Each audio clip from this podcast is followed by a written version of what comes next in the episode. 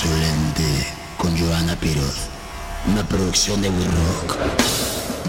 Este podcast se llama Insolente, es una producción de We Rock. Sale un capítulo o episodio cada viernes. Y hoy tenemos un invitado muy especial, Sergio Arao.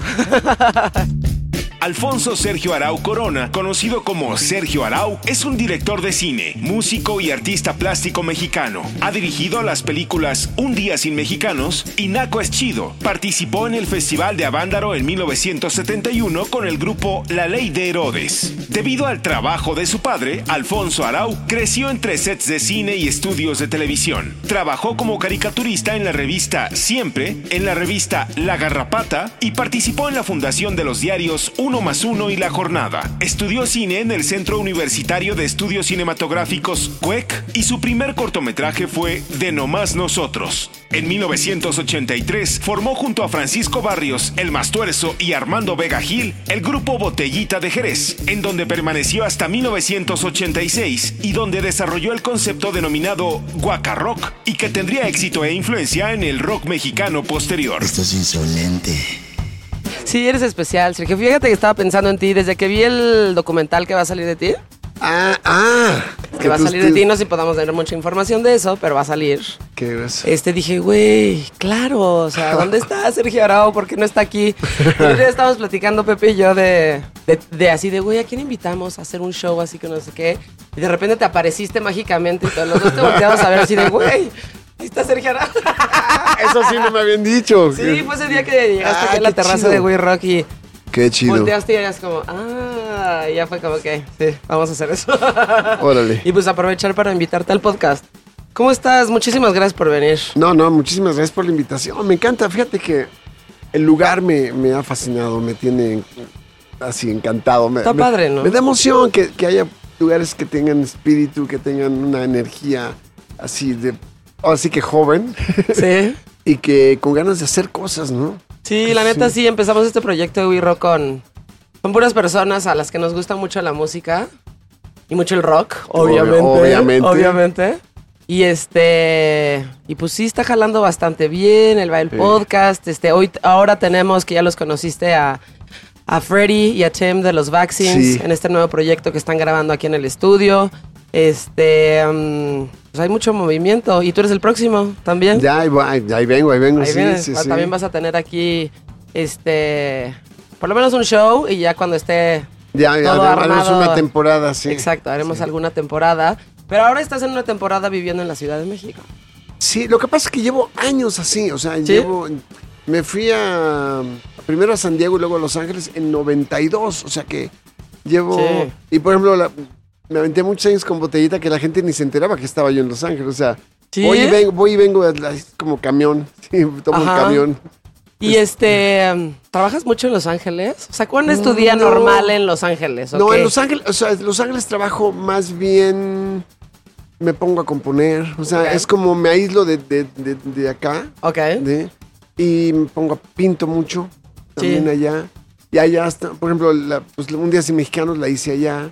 Y ahorita, ahorita estamos, eh, tenemos otro- otros dos proyectos de cine. Uno, bueno, uno es la, la secuela de, de Un Día Sin Mexicano, que se llama Otro Día Sin Mexicanos, pero ya vengo anunciándolo desde hace como tres años. Lo que pasa es que ahora, no, para colmo, nos agarró la pandemia. El próximo, la Ajá. próxima semana tenemos junta con los productores para ver si sí se va a hacer o no se va a hacer. Pero bueno. Pero esa y también pues un documental sobre Rocotitlán, Sí. sobre que es el, el club que, que abrimos los de Botellita de Jerez con mi hermano Fernando y que pues la verdad es que los primeros cinco años fue como la fue el cuartel general del rock mexicano y Sí. y además pues de- ahí estaban las insólitas imágenes de Aurora que luego fueron Caifanes, estaba Sí. Maldita cuando Maldita era muy chistoso porque a veces eran cuatro y a veces eran diez. O sea, te estaba así como conformando, ¿no? Sí, sí, sí, Y sí, ves muchos grupos así, o sea, es- estaban las, pues, este, La Lupita, este, Los Amantes. Había un chorro de bandas que, pues, ahora siguen por ahí. Sí, y- siguen por ahí. Y son muy reconocidos. Y, y- y hubo como un, como una, fue como la definición del rock mexicano. De hecho, Sí, hace unos días, bueno, hace un mes, este, celebramos el aniversario de la expropiación del rock mexicano. Hicimos el 18 de marzo, como, como, el- como el Día del Petróleo, Ajá. y leímos un, un, este, un- una- un- Como una declaración. una declaración de, la Solemne. de donde, donde expropiamos el rock mexicano y el rock mexicano es para los mexicanos. Sí. Exacto. Sí. Mira, qué chistoso. Tengo que aclarar que no parece que. Parece así como que no, estoy así como chauvinista, que nada más adoro México. No, por supuesto que soy mexicano y lo adoro y, y todo mi trabajo. De hecho, todo mi trabajo tiene que ver con eso. Pero, Sí. claro que somos parte de Latinoamérica y somos parte del mundo y lo que sea. Pero el mexicano, la verdad es que el rock mexicano, yo insisto mucho, si oyes, una, oyes a Caifanes y a Botellita Jerez, que realmente musicalmente no tenemos mucho que ver, de todos modos sí se siente que son los mexicanos. Claro, por Hay una supuesto que sí, identidad, ¿me sí. entiendes? Sí, maldita, no se diga, ¿no? Sí, claro. Y o muchos sea, más, ¿no? muchísimos más. eh, y sí tiene una identidad muy particular el, el- el- el rock mexicano. Y es siento que, o sea, bueno, tu banda, para empezar, Bueno, fue la banda que como que empezó esta, justo esta identidad de a, Sí. qué so- a qué sonaba el rock mexicano, ¿no? Y de ahí como que empezaron a salir otras cosas y demás, pero, y muchas otras bandas, pero em, lograr esa identidad creo que es de las cosas más difíciles que puede hacer un artista. O sea, este... si no, si no logras eso todavía, o sea, cuesta un ratito encontrar tu voz, encontrar tu estilo y encontrar todo eso, pero ya encontrar tu voz y encontrar tu identidad y que independientemente de que sean bandas distintas o lo que sea, suene a rock mexicano, me parece que es de las cosas, o a rock de lo que sea, rock pero, sí. pero encontrar esa identidad debe ser de Sí. las cosas más difíciles que hay. Sí, la- o sea, en, en nuestro caso, pues nos tocó ser mexicanos, pues, pero cada quien, digo, tú oyes, hay, por ejemplo, oyes a bandas argentinas que suenan argentino, ¿no? Claro. Entonces, en, en este caso, en ese momento, era muy importante definir nuestra presencia y nuestra aportación y nuestro punto de vista y Claro. hablar de las cosas que nos, que, que nos tocaba hablar, porque, porque de repente sí había grupos que pues, cantaban en español, pero o eran traducciones de canciones gringas o inglesas, o eran o hablaban de cosas así como muy generales, como si no estuviéramos acá. Y nosotros sí, de plano, el- la alarma, la de todos, la alarma,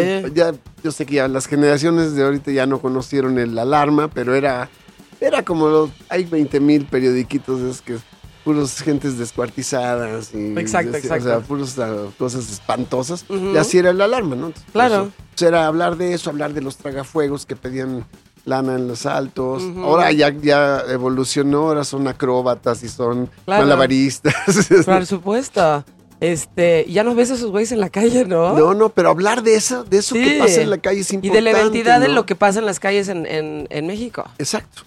Te tocó a ti, yo creo que esta transición, que yo, o sea, yo colecciono mucha música, ¿no? Y tengo como un Ah, playlist específico que es como todo lo que pasaba en México antes de que salieran ustedes, que sí, son traducciones en español, pero muy burdas Sí. de lo que estaba pasando en Estados Unidos, como con todo el, el rock, el rockabilly, este, ya sabes, este, todo lo que hacía Little Richard o todo lo que hacía Sí. Buddy Holly o todo lo que hacía este Elvis incluso, ¿no? Sí, sí. Todo estaba como traducido tal cual. Y como que también mi forma, no sé por qué, lo traducían así tal cual. O sea, como que había... Lo que pasa es que... me- ¿Por qué? ¿Y por qué no jugar por- un poquito con la letra hay y alguna, hacer algo? hay alguna que otra letra de gente que se le interesaba más y que estaba trabajando en... que eran... Ay, este... Pues eran buenos compositores. Por ejemplo, ¿sabes que Manzanero tradujo varias de las... de- este, de las de Julisa. Aunque eran bobas, por lo menos sí tenían una, una rima perfecta y una Sí, estructura y como que perfecta. caían las cosas Sí, donde tenía que exacto. caer. Pero, por ejemplo, eh, cuando, fíjate, cuando fui a- de las primeras cosas que, que vi, yo no hablaba inglés cuando me fui para Estados Unidos. Yo Ujú. pensaba irme a, me había ido de la chingada, entonces me iba, llevaba yo tres años así mal, mal, mal, y me iba a ir a España. Entonces Ujú. Dije, pues por lo menos si trabajo de, de cajero en un banco, nadie me va a reconocer. y entonces acá, bueno, total que conocí a Yareli Arismendi, que es una de las actrices que estaban como agua para chocolate. Y pues ahí caí redondito y me fui con ella a Sí. San Diego. Y Sí. no hablaba nada de inglés y me, me costó mucho trabajo. De las primeras cosas que logré descifrar es que, por ejemplo, la, una canción que se llamaba El Martillito, que tradujeron, que cantaban aquí, que decía, con un martillito yo clavé un clavito, ese clavito hizo un agujerito. Entonces, ok. No tiene nada que ver, la canción original es un, es un himno de los trabajadores, y es, Sí. el, la- el- es el martillo y la Sí. hoz. Sí. ¿no? O sea, es así de... Sí, sí, sí. entonces, no, la, la, la, versión que hicieron en México era lo más ridículo, infantil, estúpida, pero como nadie... Como nadie cuestionaba las nadie- líricas, decían, bueno, pues, Pues, ok. ok, sí. Era, es esto. Y también te tocó un México como muy conservador, ¿no? Sí. Justo yo creo que por eso sí. no, no traducían las cosas de otra forma, porque, Sí, eso porque era un conservadurismo ahí bastante, pues como, pues, ya sabes, nato de, No, no, de la sociedad mexicana. es- sí, o sea, no había las- otra la- forma ni siquiera que pensaras que podía ser diferente. No, fíjate, yo en algún momento estaba haciendo una, una, este, una canción hablando del condón cuando apenas, es que a condón antes era así como, no, no, ¿qué pasó? No, no podías decir condón, o sea, Sí. es que es ridículo, pero bueno, ahora lo veo ridiculísimo, pero en, en los setentas Ujú. no podías decir nada públicamente, nada, o sea, sí Órale. estaba muy grueso, sí estaba muy gruesa la, una censura que iba más allá de los censores, ¿eh? era simplemente la gente. La gente, claro. La gente te censuraba gruesísimo, ¿no? Entonces, bueno, ok, este, sí, mi canción era de que hay que ir con, con Don Simón y con Don... así, era- todo era así como... Todo Sí, era como de jugando. juegos de palabras y así. ¿no? Para poder, pero es que era- es absurdo. Y luego, claro, ya sale Molotov y ya, ya, ya la Claro. dicen derechita y no hay bronca. Ajá. Pero fue toda una evolución. Ajá. A cómo son, a- así, a, a cómo se fue. No, ¿Cómo se tuvo que ir como adaptando el público mexicano Sí. a otro tipo de cosas? Sí. Pero a ti justo te abrió, te, te to- o sea, te tocó abrir esa brecha. Sí, ¿no? lo que, lo que, fíjate, por ejemplo, había un grupo que, que, que que hasta la fecha de repente aparece, se llama Naftalina, que, bueno, naf- eh, se llama Naftalina porque ya son re viejos, entonces para, ya es que es lo que le pones Sí. para que no, para que no echarte no se- perder, ¿no? Ajá. Entonces, es buen, son buenísimos, hicieron muchos discos, Ajá. pero eran, agarraban canciones en inglés y, y- y traducían con humor, mucho humor y muy buenas letras. Ok. Entonces, este, son en mis ídolos. Y había, digo, el antecedente era, pues, este, eh, Chava Flores. Los Ochimilcas, Los Ochimilcas. Tintán, o sea. Uy, Tintán era a- hay un cuate, buenísimo. Lalo, Lalo Guerrero, el de las ardillitas. Sí. Aparte de las ardillitas, era un gran compositor de, canciones con humor. Sí. Y tocaba, él tocaba, pues, como muy, era pachuquísimo, Sí. entonces, ¿no? Este, como con gran orquesta, pero, Ujú. este, y canciones muy chistosas. Entonces, toda esa, digo, hay una tradición de, de- de buenas letras, de usar Sí. el español bien usado. Claro. Y entonces es lo, eso es lo que tratamos de hacer, ¿no? O sea, digo, no, no tan consciente como te lo estoy diciendo. Sí, claro. En ese momento era simplemente ganas de decir cosas y de hacer cosas. Sí, y de, y de divertirse, ¿no? Porque sí se notaba que se divertían Ah, bastante. no, muchísimo, muchísimo. o sea, que sí lo estaban haciendo desde un, desde un lugar en donde eran amigos, Sí. donde se estaban divirtiendo y donde se estaban rifando a hacer algo como completamente diferente a lo que estaba establecido desde antes. O sea, Sí. dentro de toda esa transición que te tocó a ti vivir, ¿cómo fue? O sea, al principio, ¿cómo Pues- fue? ¿Qué te decían? Eh, era- yo creo que los sorprendimos muchísimo. ¿Sí? Porque, sí, o sea, es- este, yo creo que era una necesidad que flotaba, porque, eh, mira, la primera tocada la, la tuvimos en una, en una escuela secundaria técnica de ahí por el metro, eh, eh, perdón, de la estación Tasqueña, por ahí. Y, y fue, nada más teníamos cinco canciones este, montadas. Era, era para sacar una lana para que un amigo, yo venía de la caricatura, me estuve desde el 73 hasta el 85, estuve haciendo caricatura política.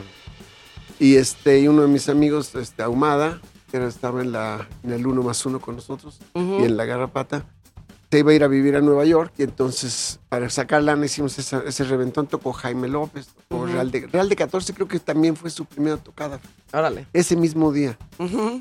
Y otro grupo que se llamó Broma Bolchevique, que ese fue, nació y se destruyó, autodestruyó. A la tercera canción ¿Ah, sí? se pelearon y ahí murió. Este, pero eh, nos hicieron tocar tres veces las canciones, las cinco, las cinco canciones que teníamos. Ah, sí.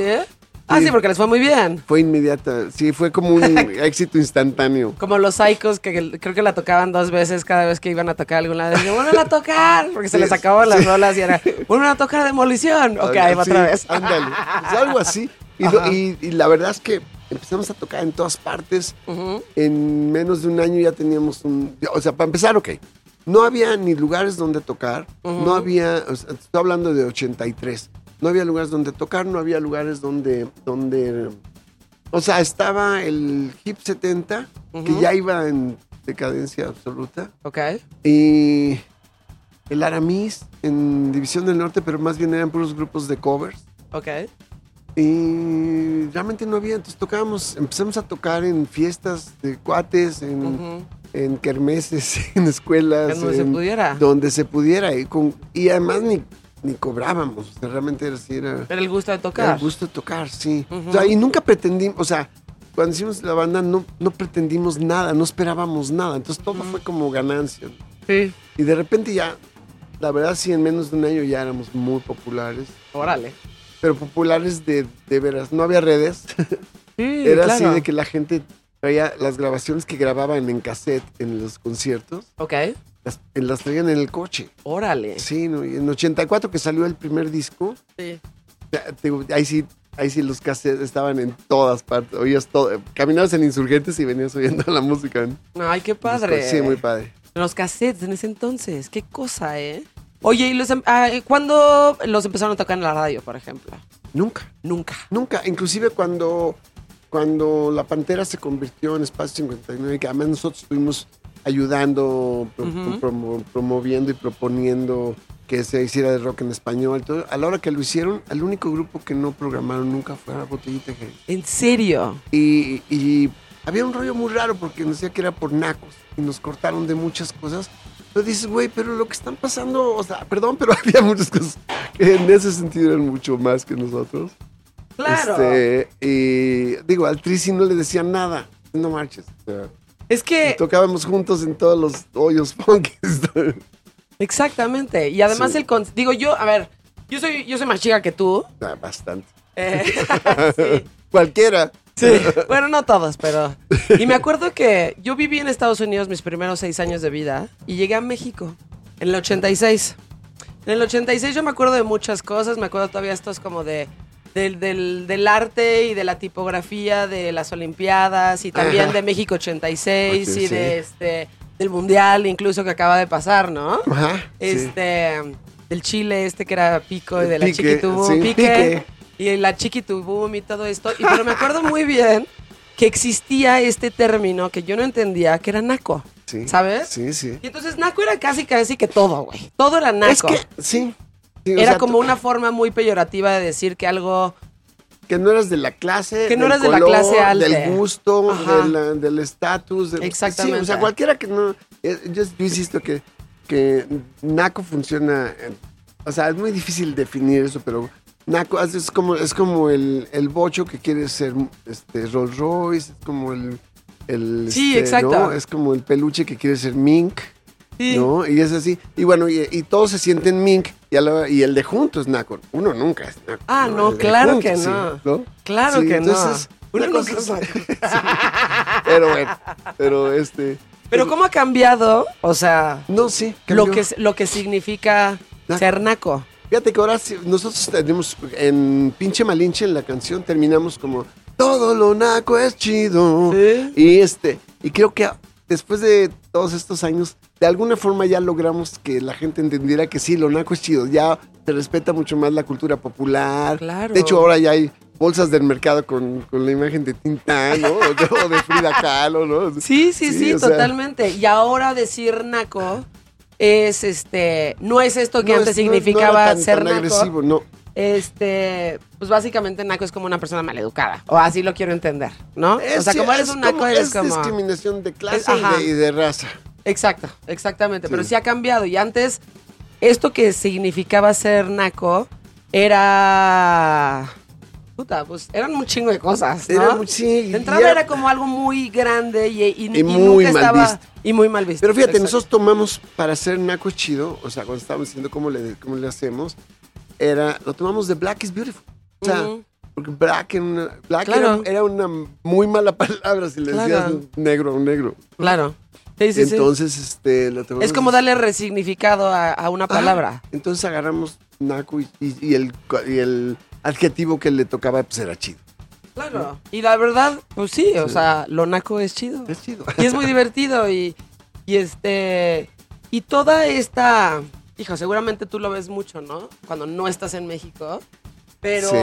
solo el mexicano agarra muy bien el pedo de este ah, como de, ya sabes... Pues dobles Pues de- juegos de, de- palabras, Ah, dobles del juego de palabras o de cómo le, hablas a alguien, Sí. el sentido del humor mexicano. Entonces de repente vas a otro lado y como que te echas un chistorete y los, los europeos son como, Sí, ¿tú sí. qué, güey? Ya sabes.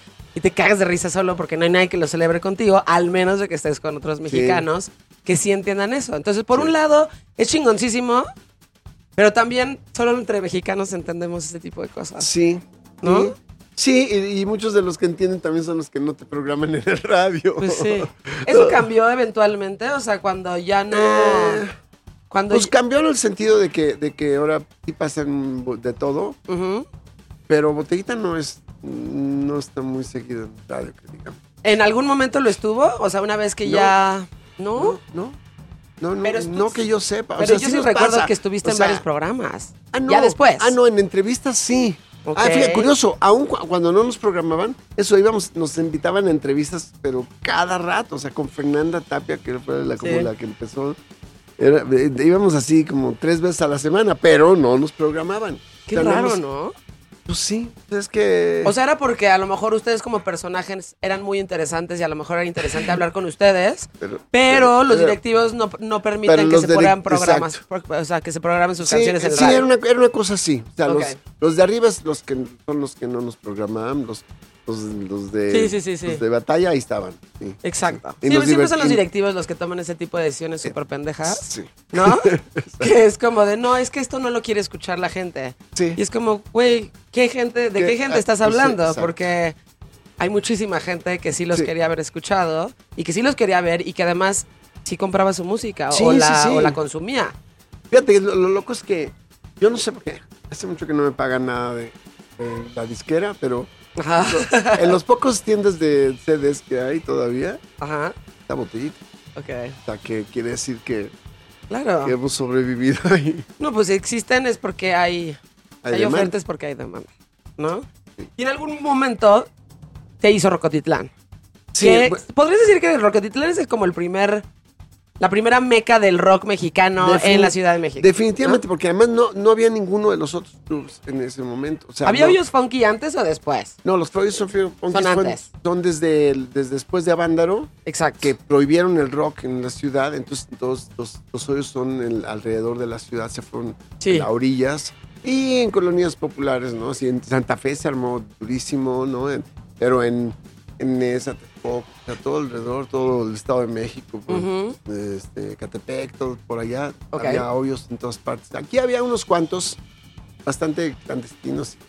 Y lo malo es que, que pues, sonaba horrible, pues. Pues sí. Pues, sí, pues digo, las Pues que es que condiciones no había, era- sí. no había acústica. Digo, tocabas No. en una bodega, en un taller de herrería. tocabas- o sea, pues, ¿qué vas a esperar, no?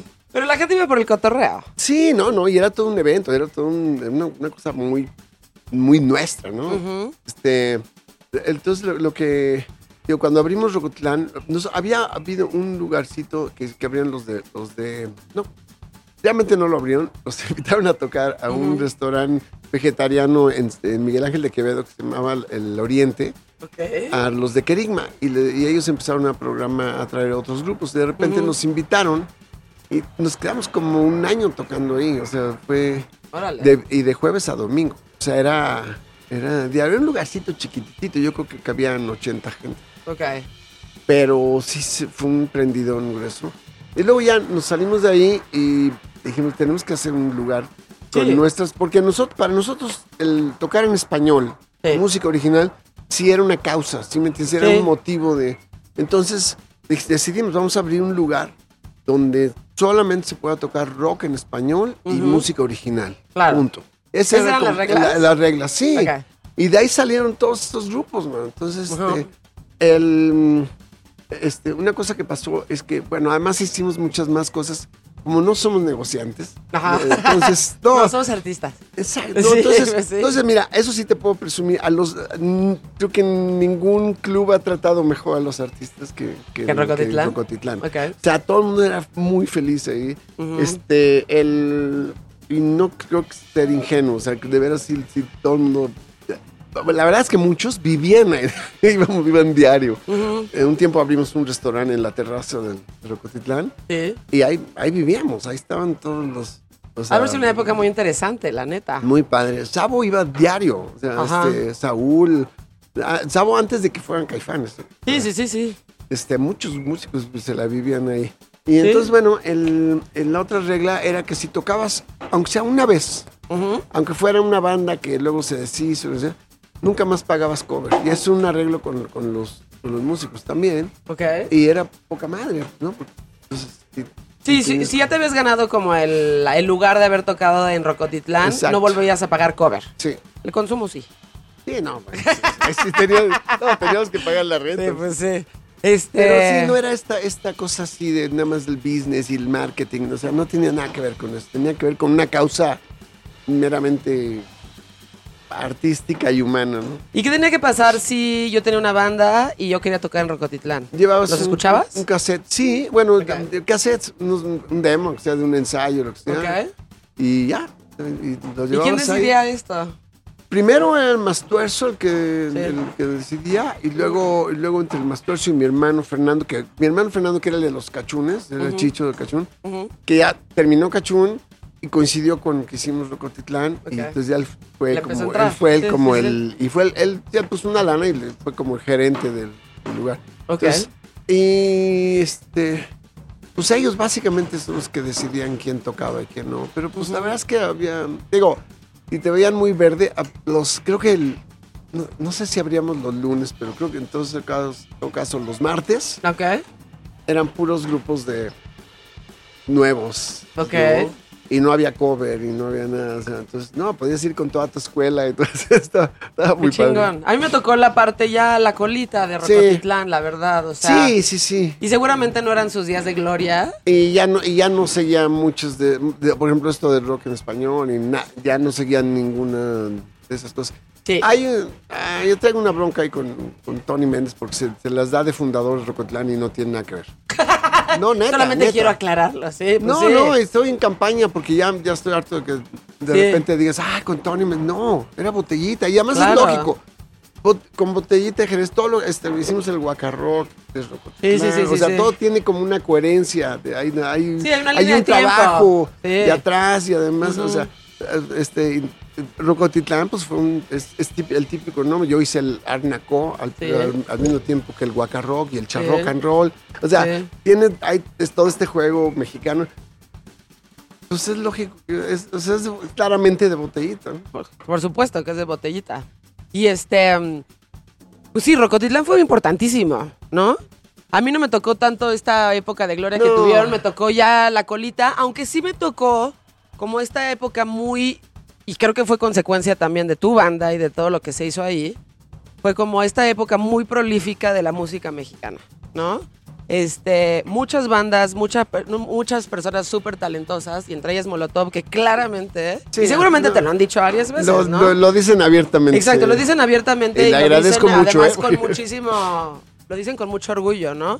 Molotov eh, existe porque existió Botellita de Jerez. No, sí, claro que Sí, ellos les es- tocó, o sea, fueron a más, pero bueno. Me- sí, pero me refiero como a esta forma de Sí. utilizar las palabras, de ser juguetones, de burlarse de las cosas que a lo mejor no había que burlarse. No, y, ser críticos también, porque Y ser dos- críticos. unos- o sea, hay unas canciones muy chistosas, pero hay canciones como Gimme the Power o como Frijolero, que eso, aparte, aparte de tener buen humor y ser unas super canciones, tienen, Sí. tienen un punto de vista crítico muy cabrón. Sí, sí, la nueva que acaban de sacar, Sí, la nueva que eh, acaban no, de no sacar. olvidamos, es- del- está sí. chingona. Y Ay, dicen que, mm, o sea, las personas de aquí del estudio me dicen que las personas, o sea, que lo que han escuchado el, el, El álbum disco completo.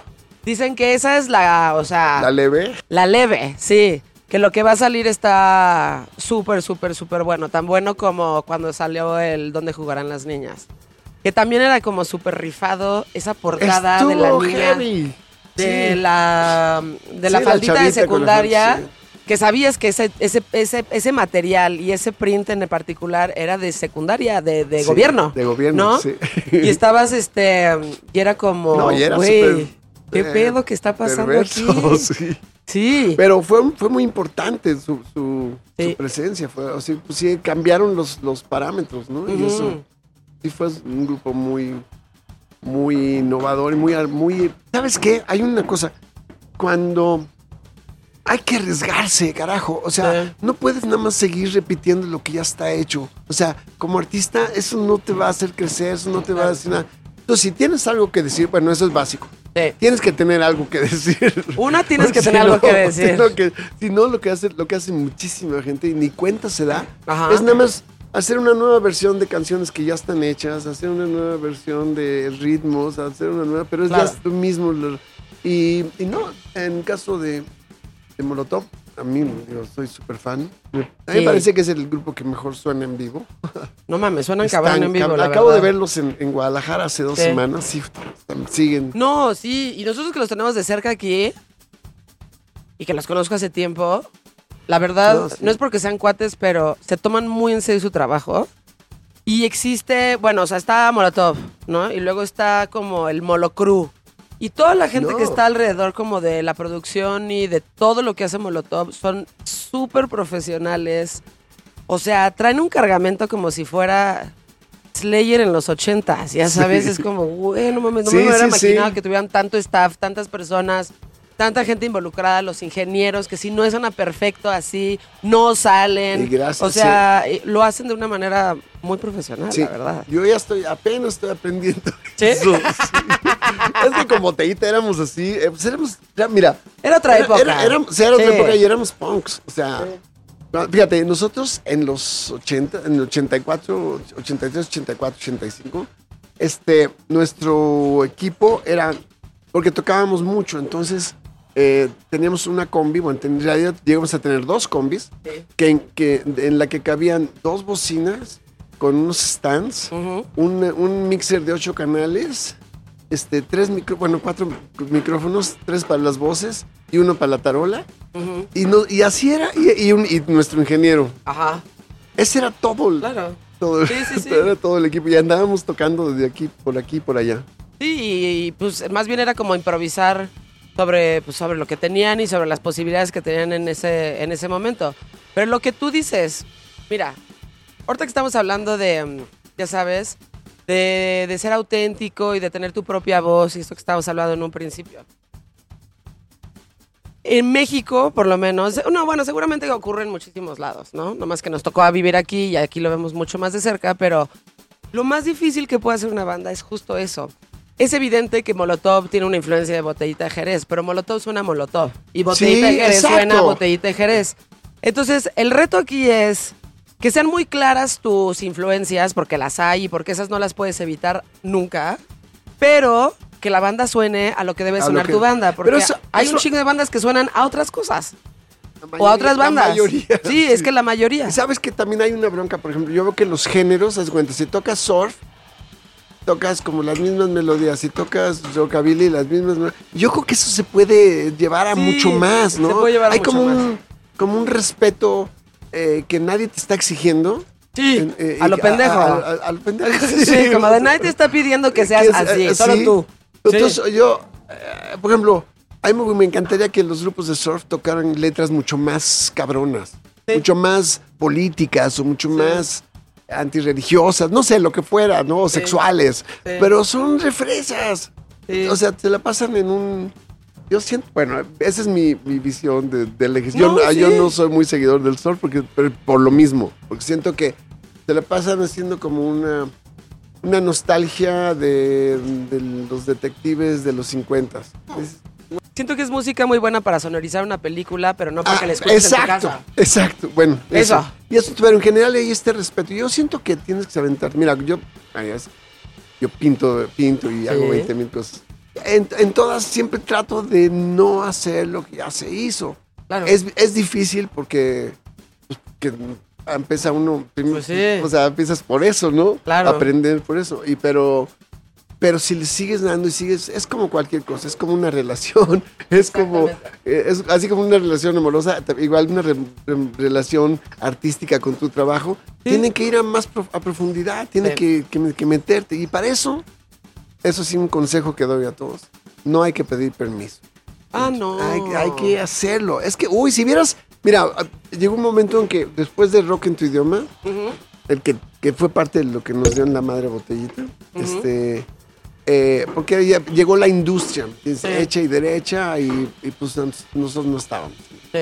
Este, todo el mundo ya empezaba, veías que hacían el disco y decían, sí, este es para el radio, ya valiste madre. Ya, haces- o sea, Totalmente. ya estás haciendo mercancía. Estás no haciendo estás cosas para haciendo complacer arte. a la gente en vez de hacer lo que Exacto. te suene auténtico Y, a y ti. mira, yo insisto mucho que el- entiendo que ahorita todos estudian marketing y todos adoran el marketing, pero hay que entender una cosa, este, que el marketing lo hagan los, los- los de marketing, pero los artistas no tienen que ser marketing, porque la bronca es que el, el, el- si- el- siempre te dicen como artista, no, saca lo que eres, lo tuyo, lo que traes adentro, sí, güey. Pero, Pero pero el marketing dice, pero mira, a todos esos les gusta esto, así que hazlo así. Ya valiste madres. Entonces, Sí, entonces totalmente. hay que pelearse por, por ser de veras hone- honestos, únicos, originales. Sí. A porque ver, Si no, qué chiste. yo, eh, o sea, esta plática la he tenido con varias personas, Me ¿no? imagino. Y haz de cuenta, es como. Yo no respeto a nadie que haya pedido permiso para hacer lo que hicieron. A nadie. O sea, como de. Si, tu- si tuviste que ir y consideraste todas esas cosas y luego hiciste tu arte, no respeto a nadie que es así. Porque todo, sobre todo siempre se ve. O sea, se nota cuando estás tratando de complacer a las demás personas. Y luego se nota cuando haces un trabajo auténtico y que viene de ti, ¿no? Yo no respeto a nadie que haya pedido permiso para aventarse de un escenario, güey. O para romper una pinche guitarra. Exacto. O para incendiarla. Exacto, ¿No? sí. O sea, esos güeyes sí estaban haciendo Se arriesgaron. Y se estaban arriesgando. Y luego toda la demás gente lo sigue y lo hacen. Pero las primeras personas que hicieron eso, ¿no? Iggy Pop, que fue el primero que se aventó de un escenario. O Jimi Hendrix, que fue el primero Que en incendiarla. O este. O, o- o este. De, de- de- ay, güey, se me acaba de ir. Los The The Who, que Who, rompían ajá, todos los Que rompían todos sus instrumentos, ¿no? Y Kid Moon que tocaba así cabroncísimo en la batería y en alguna entrevista lo están diciendo como Your, your, your, your drums are sloppy. Le dice sloppy like you're speaking. Así le, dice, Sí. y le, le contestó en pues, televisión a nacional. huevo. Entonces, como de a esos güeyes sí respeto, porque esos güeyes no se andan con mamadas y dicen y hacen lo que tienen que hacer. Entonces, la gente que realmente eventualmente aprendemos a respetar son estas personas, no las personas que están Exacto. diciendo, oigan, ¿sí te caigo bien? ¿Sí tengo tus likes? ¿Sí, sí soy suficiente para ti o, o no tanto? ¿No? Sí, y de- así de es lo que tienes que hacer. Sí, o sea, eh, o sea, mira, el artista, yo, eh, es algo que discuto mucho con mi mujer, que también es artista, que también es escritora y actriz. Este, eh, y lo metimos en la película que hicimos de Un Día Sin Mexicanos. Sí. Ahí decimos, es que hay que hacer visible lo invisible. Eh, De eso se trata. Y es así como un atleta que corre, por ejemplo, y que se entrena y, y- y le da y le da y le da y llega a romper su propio récord, ¿no? Pa, pa, pa. Sí. Eso hace un artista que estamos observando lo que pasa, estamos analizando y estamos entendiendo, absorbiendo y traduciendo a, a nuestro arte lo que hacemos. Siempre tenemos que llegar a más y Claro. tenemos que hacer visible lo que la mayoría no ven. De eso se trata. Por supuesto, los dos atletas estos afroamericanos, Eh, negros, sí. que en el podio alzaron la mano. Por cierto que uno de ellos es mi cuate, No mano. mames, ¿en Sí, serio? Es, es- Es es- real que les quitaron las, les les quitaron, las, las medallas. Les quitaron las medallas, ya no los dejaron concursar nunca. No fue. no, y terminaron como haciendo trabajos normales porque ellos decidieron que en el podio iban a alzar la mano. Sí, Wow. con el guante negro. Con el guante Sí, negro. Estuvo cabrón. No mames, eso está. Eso me parece insólito. Todavía ves esa foto al día de hoy y dices, wow, güey. O sea, yo creo que igual y ni hoy pasa eso. ¿ya ¿Sabes? No, Este, bueno, en la pasó, lo, NFL. pasó lo hace poquito con Trump, lo de que se hincaban. Exacto. De la NFL, que él se hincó y que dijo: Ni madres, Ni un- madre, para- yo no me voy a alzar a, a- a cantar el himno nacional. Un himno que no me cuando, defiende. u- ajá, un himno que no me está defendiendo, que no me está representando, y en un momento en donde pensábamos que ya habíamos este, alcanzado un punto de derechos civiles afroamericanos y Sí. demás, y donde está claro que no, porque alguien vino y abrió la puerta a todos los loquitos y les dijo que era normal el racismo de nuevo, Exacto. y entonces este, vamos a matarlos en las calles. Sí, sí, sí. No, no, está, todo eso está. Chance, la, la gran diferencia es que ahora sí hay, hay redes y hay televisión y satélite que se ve en todo el mundo. Sí. O sea, lo que, lo que pasó con los dos, los dos corredores este, es que no. O sea, fue una cosa, de alguna forma nos enteramos como una particularidad de, ay, mira, ¿qué pasó? ¿Qué crees? Hicieron así, pero no trascendió. En ese momento. Aquí en México, ni de- de- todos hablamos de eso, pero no, no pasó más allá. Pero allá sí les fue como en feria, los bloquearon, los pararon. Sí, de entrada les quitaron las medallas y ¿Qué- les quitaron el registro de que eran los ganadores sí, de y, las y Olimpiadas. atletas profesionales, sí, exacto. Sí, exacto. Y este. Sí, luego ya nadie se enteró, como que ahí está la foto. Y ya después a todo el mundo medio le valió madres. Pero como le vale madres a todo el mundo. el que es mi general, amigo ¿no? da, da conferencias sobre, ¿Ah, sí? sobre, sobre eso, sobre derechos, sobre, sobre justicia, ¿no? O sea, Ujú. sí. Y me estabas diciendo que ahora donde estás viviendo en Los Ángeles, cuando estás allá, es donde pasó todo esto de Sí. los Black Lives Black Lives Matter. Matter, sí. Y este. Las marchas, las protestas. Sí, viva una cuadra de Melrose entre Fairfax y La Brea, para los que, para los que conocen por allá. Sí, Sí. ahí fue el, ahí merito fue entre Fairfax y, y Melrose, fue donde estuvieron, quemaron Ajá. todo. Pero la verdad es que, bueno, yo estoy, estoy, de acuerdo con, No, con que- que, tienes que. Me encantaría que, que hacer algo así con, con mexicanos allá que nos maltratan tanto. Me ¿Será que- encantaría hacer algo. ¿Será que los mexicanos Somos Digo, yo lo- agachados. sí, yo lo veo mucho y me dicen, Joao, no te pelees. Le digo, es que no es que, que me pelee, pero es que hay cosas que están mal hechas y hay cosas que no debes de permitir en general. Desde una tontería que es como estacionarte en la banqueta, ¿no? Hasta cosas mucho más profundas o trascendentes.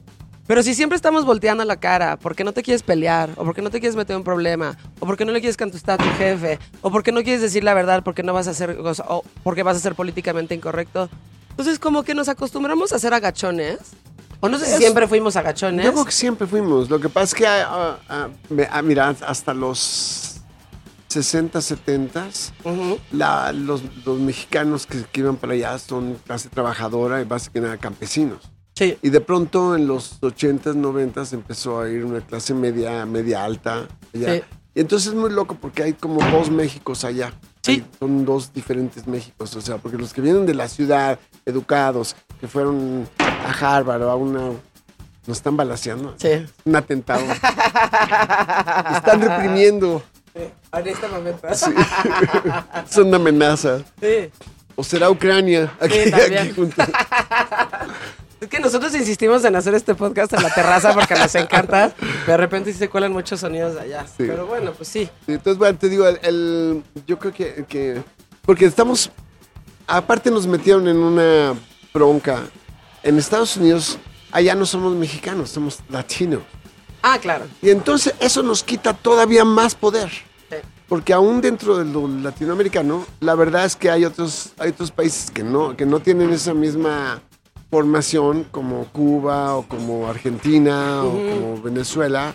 O Brasil, Eh, o incluso. Brasil, y es entonces, súper diferente. Entonces, nos, sí, pero nos comen el mandado gruesísimo. Entonces, cada vez que, por ejemplo, traemos un pleito porque no estamos representados en el, en cine hollywoodense. Ok. ¿No? En la película La La La, La La La, La La Land. Sí. no hay un solo pinche mexicano. Y dices, te, te cae que estás en Los Ángeles y no hay un mexicano.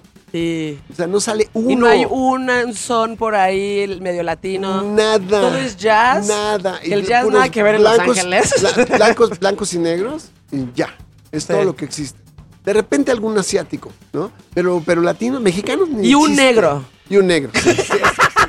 Solo uno, güey. Entonces, es, es bien grueso porque todos estamos peleando porque no es justo que, porque además el, el mercado latino, Sí. son, eh, pagamos el 25% de los boletos de cine al cine hollywoodense, Claro. que es más alto que cualquier otra, otro, otro grupo étnico. Otro, sí. Este, y no estamos representados ahí, entonces estamos, siempre nos estamos peleando.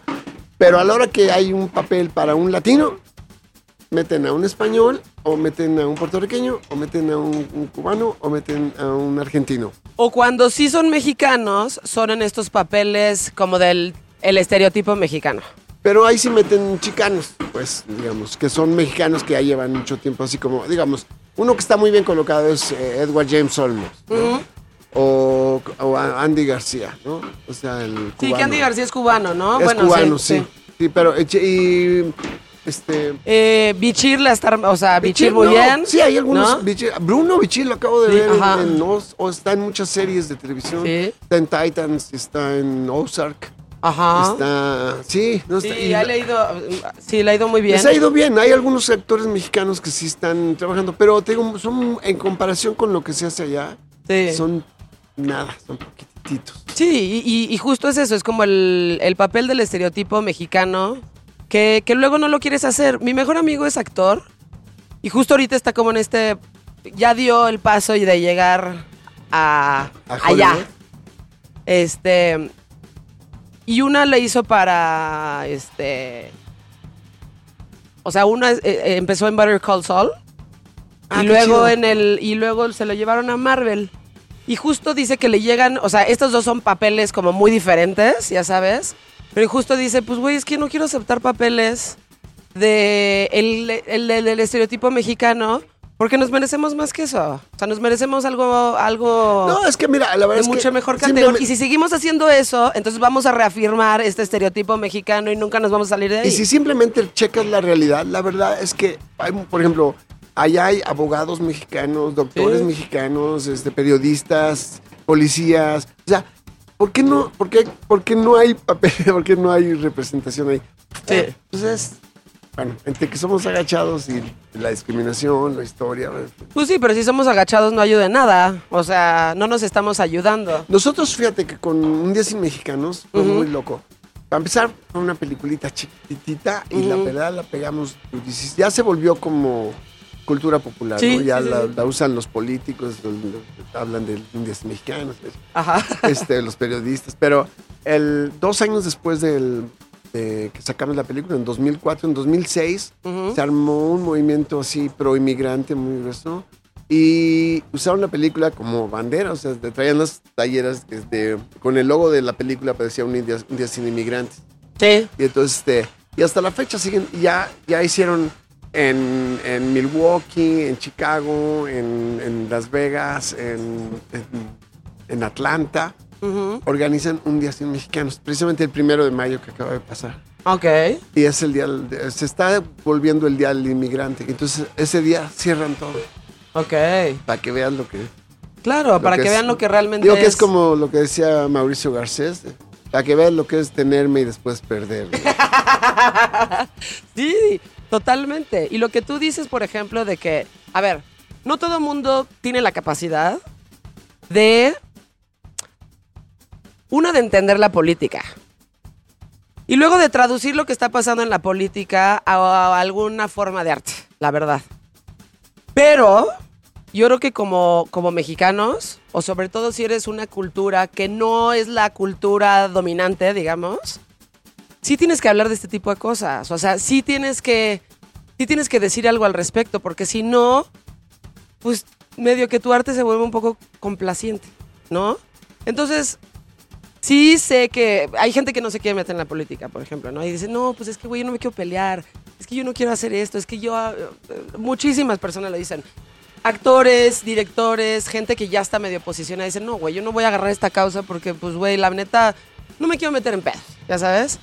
Este, pero si tú no utilizas el micrófono que tienes y no Es utilizas la posición, sí es un medio un desperdicio que tengas esa posición y que no estés representando a tu gente. Hay muchos que toman la causa de las mis universos de si quiero la paz en el mundo. Y ya, hasta ahí se quedan. Sí, no. No, no, Sí, la sí, verdad es sí. que sí. Yo vengo, digo, vengo de la caricatura política. Por ejemplo, un- una de las cosas que sorprendió mucho de Un Día Sin Mexicanos fue que, que era de humor. Es una, peli- es una, Sí. es una caricatura, pues, ¿no? Sí. Pero entonces este, eso, eso los agarró chuecos, nadie se imaginaba. Sí, Y este, no sé si supiste lo de los espectaculares que pusimos. ¿no?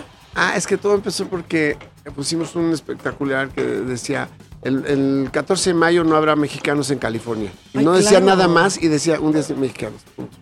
Y la gente pensó Sí, que eran Ku Klux Klan o los Minuteman o todos los así anti, Claro, anti-inmigrantes. sí, cierto. y hubo protestas y en tres, en tres horas nos quitaron el... ¿Qué, qué- entonces, ¿qué pasó con la libertad de expresión? Acabamos, salimos en todos los noticieros. en- Mejor aún. en primera plana en Wall Street. No, fue como el padre Amar un poquito, pero allá. Ajá. Y eso, pues, pues sí, y eso nos, nos llenó los cines. Pues fue un madrazazazo, ¿no? Que seguramente experimentaste un poquito lo mismo en tu música, ¿no? Fue como, Sí. no se puede, no se puede, no se puede, no se de puede. Pues ¿dónde lo consigo, güey? ¿Y dónde voy a escuchar esto? ¿Y dónde los voy a ver? Este, cuando prohíben algo de esa manera, como que dices, no, güey, pues yo quiero ir a ver dónde están estos güeyes, o quiero conocerlos, o dónde tocan, o vamos acá, o vamos a Rocotitlán, sí, o sea, sí. ¿qué está pasando? Y es como un efecto pues, inverso. ¿no? Sí. O sea, le salió el tiro por la culata porque entre su afán de querer prohibir este tipo de cosas, la gente solamente dijo, pues yo quiero ser Quiero parte ver. de eso y quiero ver qué está pasando. Sí, estuvo muy chido, sí. Sí, ¿no? Ahora en mi nuevo proyecto que, que voy, a tocar aquí, este, eh, a ver qué pasa, porque es como es de música clásica y todos siempre me han visto como rockero. no sé qué van a pensar. No, Yo creo que se van a divertir bastante. yo creo que se van a divertir bastante. Está muy creativo, está muy padre, está bien hecho. Ah, Está sí. muy bien hecho. Ah, eso sí. Está muy bien hecho. Y este es este un mashup ahí entre. O sea, dentro de lo clásico, son las clásicas de lo clásico, ¿no? Eh, con tu clásico No. humor irreverente y juego de palabras, en donde pues te burlas de todo. Y eso, por ejemplo, eso es muy importante. Fíjate el humor que- mexicano. Eh, o- fíjate, es una cosa que tenemos desde el Rock, que, es, que es, es- por ejemplo, en, una vez me habló mi hermana, una de mis hermanas, me, para decirme, oye, manito, ayer fui al Salón Los Ángeles y estaba Serena y su danzonete, te están robando. Que- Digo, qué pena, manita, pero el que está robando soy yo. Porque en el, en el Rock tenemos una parte que metemos partes de, de, de- Claro. de danzones. Tan, tan, tan, tan, tan, Claro. tan, tan, tan, tan, tan. Eso es de ellos, de ellos, ¿no? Sí, claro. Pero fíjate que, eh, digamos, ideológicamente, estamos creando, y con, la, con lo de la música clásica va a ser mucho más claro, porque es una cosa universal donde cabe todo. O sea, como te- cabe la cumbia, cabe el rock, cabe el ska, cabe el punk, cabe todo, todo, absolutamente. Sí. o sea, todo, caben los humores, las referencias, caben... eh, mm, me robo hasta los Beatles. una- sí. O sea, entonces, pero esa idea de que estamos en un mundo donde cabe todo, todos cabemos. No tenemos por qué sacar a nadie, no tenemos por qué... Y esa es parte de- de- de la discriminación automática que nos enseñan. Sí, sí, en donde creer que. Además, es mucho más divertida la diversidad. Además. O sea, si te lo pones a pensar, es mucho más divertida la diversidad. Pues claro. Ahorita también había mexicanos diciendo en la pandemia de, güey, es que este- vienen todos los europeos, aquí se quedan y están gentrificando ciertos lugares. Entonces Pues ahora en este lugar solamente hay gringos y europeos. Le digo, güey, pues qué chingón, la neta. O sea, o sea, a lo mejor no estoy totalmente de acuerdo en que toda la zona se gentrifique, pero no, pero nunca va a pasar así. está chido que haya canadienses, estadounidenses, este, europeos y todo tipo de gente Fíjate en que esta la, ciudad. la- bronca suma. es cuando se pone, donde yo, yo he notado que ¿no? por ejemplo, San Francisco. Ajá. San Francisco era una, una ciudad así súper creativa, súper gruesa por años y años. Entonces todo el mundo, ah, hay, mucha, hay mucha demanda de, para irte a vivir a, a- a Sí. San Francisco y entonces suben las, las, las- Las rentas, claro. Los Eso es lo que pasa. La, la bronca es que los primeros que salen son los artistas, Sí. que es lo que le daba el, el- ahorita ya San Francisco se ha vuelto una ciudad súper fresa Pues y los artistas ya se fueron de ahí. Pero los artistas serían inmigrando a otros lugares y los harán cool de nuevo, porque eso es lo que medio que hacen, ¿no? Pero creo que no puedes igual tampoco controlar como el flujo de gente en general. Ah, El último, el último este, alcalde de, de San Francisco lo que está haciendo es Ujú. que está subsidiando las rentas de los artistas. Ok. Pues sí, no, es que Claro. sí, de veras, es que mira, a mí me tocó ver Soho cuando estaba en su primer Sí. mall en 90, 92, o por ahí. Sí. Y este, y era impresionante. Dos años después son puras boutiques. Mm, sí. Entonces pierdes el, el- Sí. Pierde el Sí, cuando llega a ese pierde- punto igual sí está, está feo. Y ha pasado aquí en muchos lugares. O sea, Sí. la Condesa en los noventas en México, puta, era súper cool. Y entonces tenía sus lugares cutres, tenía sus lugares medio cutres, pero tenía otros cafecitos que estaban mejor. Y tenías esta diversidad de cosas. Y ahora vas y todo es como, güey, está de hueva. Es lo mismo. Está de hueva Es porque todo turístico, está- ya se volvió Exacto. Y entonces de ahí se mudaron a la Roma, que en la Roma ya pasó lo mismo. Entonces ya vas y es como otra de estos Ahora- lugarcitos iguales. Ahora vamos, vamos por la Doctores y por, y por la San Rafael. Y Todavía no tocan la Juárez, que para allá me fui. Ah, Pues justo este, huyendo de la Roma.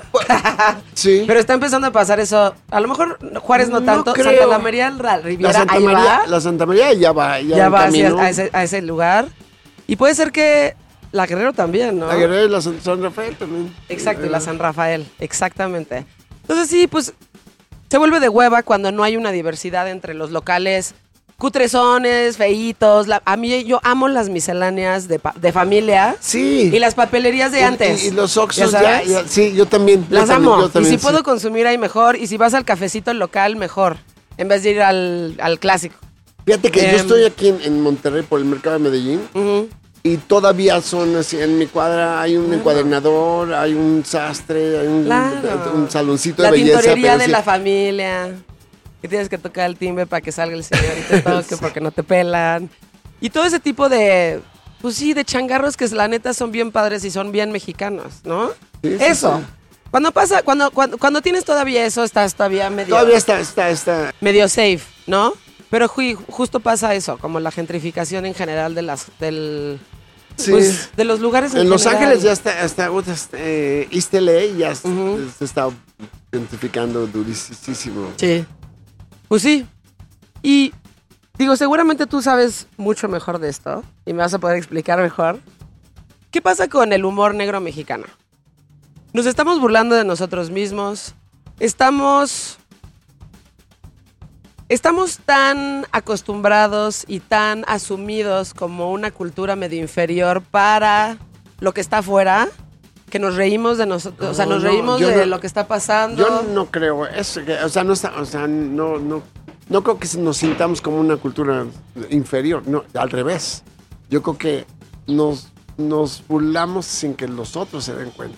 Sí, puede ser. O sea, el albur es así, el, el- todo, o sea, el- este, el- por ejemplo, los- cada vez que hay una tragedia nacional, Eso. empiezan los chistes. Los pero memes no, en internet. pero es que la idea, bueno, según esto, eh, hay mucho, hay, mil cosas, pero las de la muerte, más que nada, pero es una tradición mexicana que viene desde las de, antes de la conquista y todo. O sea, la muerte, la, la muerte como se concibe ahorita en, el- en la cultura occidental no tiene nada que ver con la muerte como la, por eso el día Sí, de los como muertos. entendían. Sea- Sí. O sea, los, había guerreros que para honrarlos, porque habían ganado una batalla, los, mata- los mataban. Sí, sí, sí, sí, o sea, es, es totalmente otra concepción. Es, Es como hasta un honor morir. es un honor, sí, Es, es hasta un otro nivel. Entonces, en- en- esa, esa, muy en el fondo, yo siento que tenemos esa, eh, esa idea del- de la muerte. Por un lado, hay plañideras para que vengan a llorar a los velorios, ¿no? Y por otro lado, pero es como un rit- son rituales, son rituales de despedida, de fiesta, de. O que tengamos como santificada la Mira, el, muerte. el chiste que, que dije en, Rompan Todo, que Sí, ya- sí, ya- sí, sí, sí. ya me lo reclamó mucha gente. Pero era un chiste. Recuérdamelo. De que, de que, de que Ro- Rodrigo este, Ajá. murió de una sobredosis de cemento. Se le cayó el edificio en, en- en la Juárez. Sí. Sí. Pero y- y lo dije, le digo, y la verdad es que a Rodrigo le hubiera encantado ese Le hubiera chiste encantado porque ese sus- chiste. tenía un humor súper, súper negro. Sí. Sí, entonces yo creo que es burlarte de las cosas que no puedes cambiar. Y Sí, una cosa es que no eso. podemos, y una cosa que no podemos cambiar es la muerte. Punto. O sea, Sí. o sea, como dijo Morrison, nadie sale vivo de aquí. Sí, totalmente. Y lo de la muerte sí lo entiendo bien, ¿eh? O sea, como que siento que sí, tradicionalmente entendemos la muerte desde otro punto de vista o desde otra perspectiva y estamos tan acostumbrados a ella que vive entre nosotros, Que, le pues- ponemos altares, le tenemos calacas en nuestras casas, o sea, como que es algo Sí. muy es algo muy tradicional y algo, es algo muy común. Y ya luego son estas Pero otras cosas que a mí sí me dan risa, pero luego la gente Lo se que ofende pasa como es lo que, de bueno, Rodrigo. hay, eh, pero hay, por ejemplo, hay humor negro, o sea, un humor negro es, o sea, es esto, es burlarse de las cosas que, que- no se pueden, que van más allá de nosotros. Sí. Pero hay, hay humor racista y hay humor clasista, y eso Sí. sí, eso sí yo no lo, No. no. lo comparto para Exacto. nada, ¿no? Porque sí, Sí. sí, sí, O sea, ¿Será porque O sea, por ejemplo, los- la muerte sí la tienes comprada, pero tus derechos y tu y tu pues sí, tus derechos por ser una persona diferente no los tienes? Entonces, en esa lucha en la que cada quien está o si hacen chistes de de los feminicidios, ya sabes, no nos parecen cagados porque, Pues no. porque estamos en una lucha por cambiarlo. Hay gente sufriendo por las consecuencias de eso. Sí. Y si tú te burlas de eso es como muy deshumanizado. Sí, es, eh, fíjate, hay, hay- lo que lo que siento es que, que, que más bien lo toman como un arma. Eso no es humor negro, eso es humor ojete. Ajá. O sea, es, No, ese no es humor negro. No, no, sí, o sea, no, eso Sí. es un- pero lo metiste, o sea, ¿cómo te vas a hablar de, del- de las muertes de Juárez o, de, Sí. lo- de los 43 o de, Sí, lo- o sea, sí, de todas esas luchas que, o sea, que están haciendo, ¿no? No se puede. Lo que, no, no. lo que, pero por ejemplo, me tocó un, el primo de un, de una galerista mexicana que vive en Los Ángeles. Ujú. Estábamos en un lugar, en un mall que abierto allá. Y este, y de repente empezó a contar chistes de gente con parálisis cerebral. Puta man, yo, yo que lo quería yo matar, man. O No. sea, burlándose de, de- de- de- así en no, no, no, no. Eh, o sea, Y había gente Sí. riéndose. ¿O no? No, él y su, y su Y sus- esposa y sus hijos. Órale. Sí, no, no, no, no. O sea, era así, los, los que ya, ya cuando ya estás sensibilizado a otras cosas ya no, puede, no te puede dar risa. Sí, no. De ese tipo de cosas no te puedes, no te puedes burlar. Y de, ge- y de gente con discapacidad tampoco. Exacto. ¿sabes? Pero hay tantos chistes de tartamudos, de Antes eran muy comunes, de- ¿no te acuerdas? En los sí, ochentas eran muy común muy que te dijeran esto y era como, güey, o Pero sea... es como el humor de los, de- mira, de los, hay muchos comediantes eh, eh, este, que es, todo el rollo es de, de, la verdad se burlan de la esposa, se burlan del... del- de- de- Eso es muy mexicano. Ay, man. Sí, es de antes, de- ¿eh? pero de antes, ya. Sí. Ahora ya no lo usan tanto, ahora se burlan más como de... O sea, pues de otras cosas que son un poco más tendencia, pero... A mí nunca me gustó tipo Polo Polo y ese tipo de cosas. Nunca me gustaron y nunca les entendí. Y luego cuando la gente dice, güey, es que es un gran comediante y como que he escuchado dos, tres cositas, pero es el típico humor mexicano de ese entonces. Machista, Súper machista. Es como, y entonces le dije que agarrara la escoba y que se pusiera, ya sabes. O sea, yo me echo esos chistes con mis hermanas las tres solas. Pero entre nosotras. Pero, ok. O sea, y ellas se ríen así. Y que como no de, te vayan "Es a que grabar, ¿eh? viejas", Que no te vayan a más grabar. entre la familia nos reímos y así, porque saben que pues estoy siendo irónica, pero en público no puedes hacer ese tipo de cosas, ¿no? Porque, pues, güey, porque sí, para las mujeres en México la verdad está muy fea la situación, en general. Muy fea, ¿no? Y burlarte de eso es como burlarte un poco de nuestro dolor y de nuestra lucha y de todas las cosas que queremos cambiar en Sí, no, no, México. no. Y te y como güey también mejor no digas nada. O sea, en esos temas de como de mujeres y feminismo y ese tipo de cosas, siento que Es estamos en una en una transición de aprender muchas cosas y si todavía no sabes bien qué está pasando es mejor no decir absolutamente nada. Por lo ¿no? menos no decirlo públicamente. Oye, Sergio, ¿y qué estás escuchando? Si llegas a tu casa, llegas a tu casa así, ya sabes, de que estás, Cansado, borracho. pues, pues como que ya sabes, siempre hay ese momento que llegas a tu casa igual medio cansado, pero pones algo de música en lo que te vas a dormir o que algo que realmente disfrutes. ¿Tienes algo que sea como muy repetitivo en tu vida, que siempre lo quieras escuchar, que siempre te que digas, güey, esto desde que tengo esta edad hasta el día de hoy me sigue gustando, Fíjate que no. ¿no? O sea, cambio mucho, cambio. Me encanta descubrir nuevos grupos, nuevas bandas, nueva Ujú. música. Este, con lo de con lo de la música clásica me puse, hay varios, por ejemplo, hay, un grupo que se llama Black Violin, que son dos, dos negros que tocan el violín, tocan pero lo clásico, pero con con pues con tecnología de- contemporánea, sí, muy chingón. Hay este, hay cosas, hay, hay, digo, Beatles siempre me Sí. gusta, aunque no os oigo tan seguido. me- yo estoy en, estoy en el rock por los Beatles. Cuando ¿Ah, salió el primer disco de los Beatles, yo me volví loco. Ok. Sí. Este, tengo muchos grupos. Hay un, hay, hay grupos que sí son como, no los oigo tan seguido Ok. como este Vanilla Fosh. Si no han oído Vanilla Fosh, oigan, sobre todo el, primer disco, puta, es una maravilla. Es un grupo de covers, pero puta, se oye gigante y nada más son cinco güeyes y, y se oyen como fuera una orquesta. orquesta, sí. Ok. Y unas voces maravillosas. Y, un- y con- son puras canciones que ya todo el mundo conoce, ¿no? Ok. Entonces es muy padre. Los virus podrían ser como lo que ha estado permanente en tu vida para siempre. Sí. Ok. De hecho, ahora con lo de la serie de televisión esta que hicieron de Renación, ¿Eh? Sí, me encantó ver muchas Ah, cosas. sí, la de este. La de HBO Max. No, Sí. sí. ah, sí, la de HBO Max. Es este, sí es HBO Max, sí, ¿verdad? Por cierto que yo soy HBO positivo. ¿eh? Este. Ese es de los chistes que no se eh, hacen. exacto. sí, con este, con este documental de los Beatles que salió.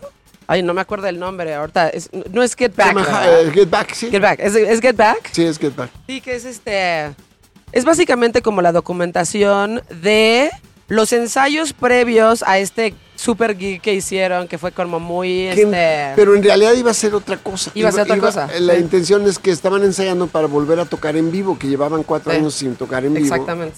Y acabó, acabaron peleados y ahí se deshizo el grupo. Y entonces, ya, entonces ya de ahí salió lo de, lo de este, Let It Be. Exactamente, exactamente. Y está, está, está bien interesante porque luego la gente como que no se da cuenta de que documentar, documentar todo es importante, ¿sabes?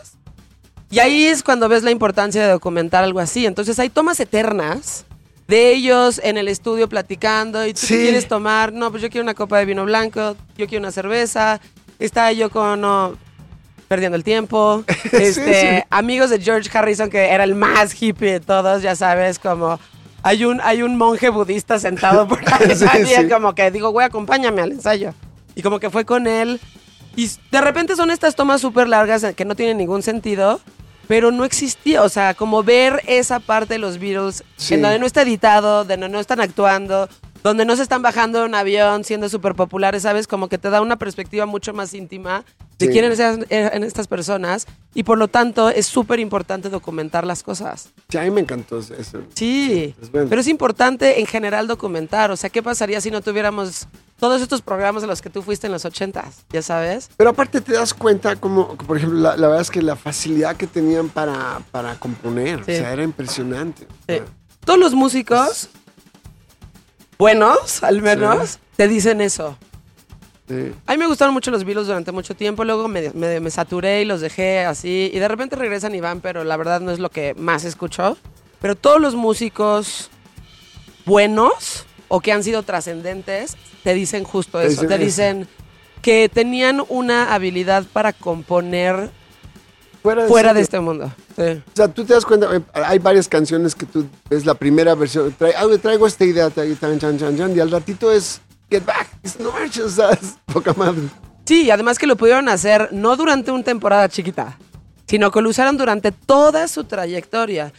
Y claro que cuando estaban los cuatro juntos era mágico, pero además cada quien tenía como su estilo, su aportación y sus cosas independientes, ¿no? Entonces ya eran como cuando los juntaron, era como, güey, ¿qué pasó? Es un milagro de Dios, ¿no? Que pasaran este tipo de Que cosas. esos son la, eso sí es como un accidente Divino. químico, histórico. No, Mira, la verdad es que yo con, con, con el Mastuerzo en la batería y con el Armando Bea Gil, el Cucurrucucú, en- pues era una, eh, la verdad es que sí había una química muy, muy cabrona. O sea, un día nos quedamos, me acuerdo, una noche veníamos de- regresando de Morelia, se nos descompuso la combi en el, y nos quedamos en, el- en un pueblo que se llama El Oro, Ok. ahí este, a la mitad de la carretera. Entonces nos metimos en un hotelucho ahí porque tronó la, la- la- la camioneta y este compusimos tres canciones esa noche. o sea, tres de las que luego fue- grabamos porque compusimos más que nunca grabamos. Ajá. No, pues sí. Hay, hay, hay bandas y yo siento que es eso, es como un accidente predeterminado como de- del destino y del Sí. universo que dices, güey, no puede ser que esto haya pasado.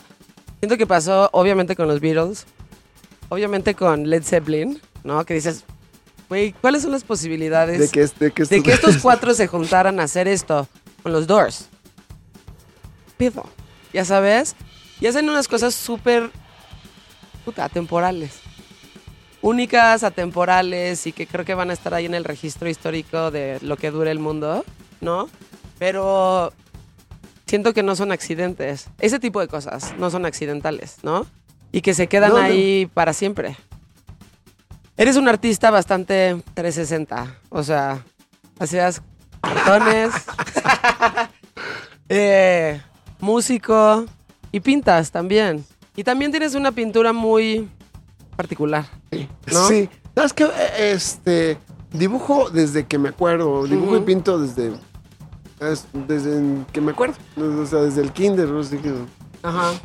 tengo, tengo una anécdota que me. Que, este, el hermano de mi mamá es Sergio Corona. Ujú. Pues yo me llamo Sergio por él. Ah, Sí. ok. Y este. Y tenía yo, pues yo calculo que unos 5 o 6 años. Y a- en- afuera de la casa había un terreno baldío. Me encontré un alambrón, un, un palo y una lata de sardinas. Y armé Mm. una guitarrita, según yo, una, una guitarrita. Entonces llegué a la casa a enseñárselas. Y mi tío se quedó impresionado y me la compró en 5 pesos. Ay, no. Y este, es curioso porque yo no crees que me- de ahí, a partir de ahí empecé a hacer cosas para venderlas, pero no, eh, pero sí fue como, me acuerdo así como, ah, puedo hacer cosas que puede gustarle a, a los demás, que puedan llamar la atención. Y, em, y entonces, la verdad, toda mi infancia no paré de construir cosas. Ya no las vendía, Qué pero... padre. Qué padre eso y qué padre que sea como medio un este. O sea, si te acuerdas, Sí. es porque fue Es- trascendente. fue un momento importante, sí. Y fíjate ahorita que me lo estás diciendo, yo me acuerdo muy bien. Yo iba en una escuela de monjas, católicas francesas. Y en la prepa pusieron una cabina que era como para el área 4, si querías hacer como comunicación, que yo Ajá. nada más me metí ahí porque quería evitar todo lo demás y era como donde estudiabas menos. Pero entonces vi que tenían la cabina y dije, güey, ¿qué pasa si les pido a las monjas permiso para que en los recreos pueda poner música? Y puse alarma la de tos. No me digas. Fue la primera y la única vez que me dejaron hacer eso en el Sí. francés. Pero la única. Y me acuerdo que llegó la directora y me estaba tocando así y yo estaba deteniendo la puerta con la pata y porque el otro lado tenía como la mano aquí donde estaba el toca CDs. sí. Y dije, güey, no la voy a dejar entrar hasta que termine la canción porque no mames, no la va a cantar ahorita, güey. Y tuve que soltar la puerta cuando terminó la rola y me, me dijeron, güey, Nunca más. un- la primera y la última vez que te damos chance de poner música. Tú nos dijiste que ibas a poner como, no sé, güey, o sea, Cualquier lo que sea. Dije, ay, güey, ya estoy aquí, vamos a poner algo que valga la pena. chingón. Puta, qué chingón. No, gracias. Y fíjate que después de mucho tiempo, o sea, no me acordaba de esto. Y cuando empezó a hacer radio, hubo un punto donde dije, güey, qué cabrón que... O sea, yo ni siquiera lo estaba planeando así, ni siquiera dije, Voy a romper el voy a hacer orden. esto y esto es lo que quiero hacer y quiero hacer radio, no, o sea, simplemente fue como algo que decidí hacer ¿Qué en ese sí? momento y eventualmente la vida me fue llevando hacia donde estaba. Pero, güey, Ajá, y qué era esa padre. rola. Qué chingón. Era esa rola y este, pues duré un día. Bueno, 10 minutos. Ya digo, sí. trabajo. ¿Qué viene, qué viene para, para Sergio Arau? Pues mira, ahorita estoy con En el lo... futuro cercano. El futuro cercano es, es, es lo de la música clásica, se llama Tocada y Fuga. Ujú. Es música que compuse con otros colegas como Bach, Beethoven, Sí. Vivaldi, Ravel. este, eh, sí, este, Tchaikovsky, todos esos. Y este traigo un, es como todo un show extraño, muy divertido. Y eh, eso de música y este, que además tengo que agradecerlo a la pandemia porque, ¿sabes qué? Es un, es un proyecto que empecé en el 2000 Ujú. y empecé, hice varios demos, luego en el 2004 hice otros tantos y así, y, y se fue quedando, pues hice, la, hice un día sin mexicano, luego regresé con Botellita, luego hice Naco Sí. Chido, la película de Botellita, y así, muchas cosas, y lo fui posponiendo. Y- pero en la pandemia, este, mi esposa me aplicó lo de, lo de Boca Negra. Ya ves que lo, lo encerraban hasta para que hiciera Hasta la que letra. hiciera algo, sí, del himno nacional. Entonces me, así que me dijo, pues si, si haces esto te apoyo, si no, ni madre. Entonces, Ajá. este, Ya te obligó a, tra- a encerrarte y a trabajar. pero estuvo muy bien.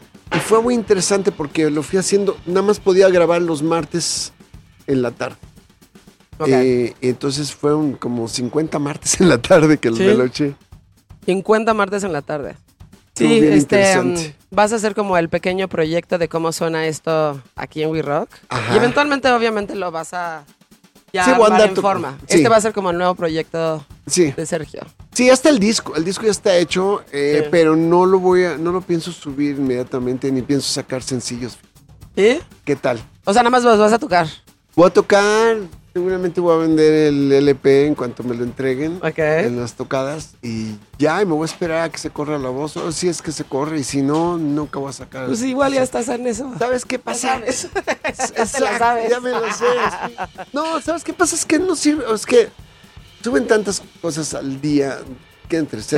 70 mil canciones al día suben en, en línea, que para que te vean, para que te oigan, dije, si no tienes un aparatote o si no tienes un éxito natural, o digo, si no tocas reggaetón. Sí. Bueno, quién sabe. Igual y sobre la marcha lo irás viendo. Mm, Exacto. Pero No, está pero muy bien, prefiero, ¿no? prefiero verlo primero Sí. y luego, o sea, lo que quiero es tocar, tocar muchísimo, tocar Ok. en todas partes. Muy bien. Sí. Lo único malo es que si somos siete en el escenario y no cabemos en cualquiera. Ya, ya me topé con. mira. No, aquí sí, aquí sí. Sí. No, pero ya hubo dos O lugares sea, donde dices, no, pues ahí no. No, no vamos a acabar. Bueno, Ya está bien. por lo pronto vamos a hacer el ejercicio aquí en We Rock y seguramente harás más fechas, ¿no? Sí, no, ya quedamos Muchísimas que más fechas. en temporada. Ahí les estaremos avisando en nuestras redes. Sí, please.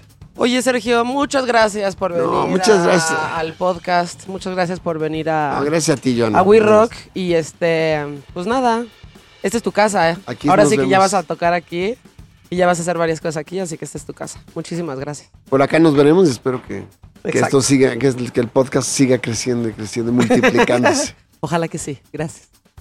Este podcast se llama Insolente, pueden encontrar un episodio cada viernes. Es una producción de We Rock, está en todas las plataformas. Le pueden dar like, suscribir y promoverlo. Esto es una producción de We Rock.